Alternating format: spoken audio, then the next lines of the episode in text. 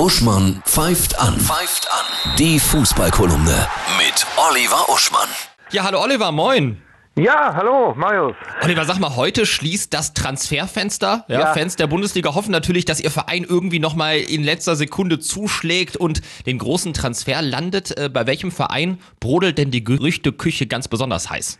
Ja, ich denke ganz besonders heiß ist die Frage, ob Emre Can äh, zum BVB geht. Oh ja. Das wäre ja wirklich eine Riesenbereicherung und er möchte auch, aber man verhandelt wohl noch über das Gehalt. Er wäre schon bereit, auf 4 Millionen zu verzichten im Vergleich zu vorher bei Juventus. Da sind es aber immer noch 10 und die will Dortmund äh, wohl nicht zahlen. Ne? Heißt, Dortmund Aber- will 6 Millionen zahlen.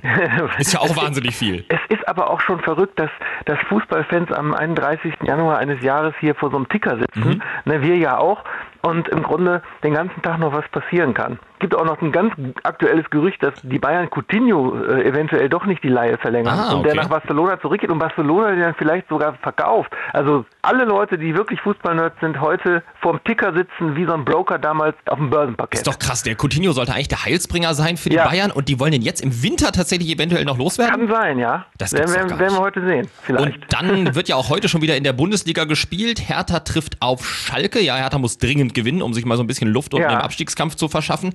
Ja. Äh, auf welche Spiele bist du besonders gespannt noch am Wochenende? Ja, neben dem genannten natürlich gibt es zwei Fünf-Punkte-Spiele, wie man so sagt. Einmal im Abstiegskampf mit Augsburg-Werder ne? und einmal im Spitzenkampf mit Leipzig-Gladbach. Und was mir an Werder ja gefällt, ist diese Ruhe, die Kofeld reinbringt. Ja. Er ist der Gegenentwurf zu diesen Schaka-Motivationstrainern mit ihren Headsets, ja, die allen Leuten, unabhängig von deren Talent, sagen, du kannst alles werden. Kofeld sagt, nein, wir können nicht alles werden.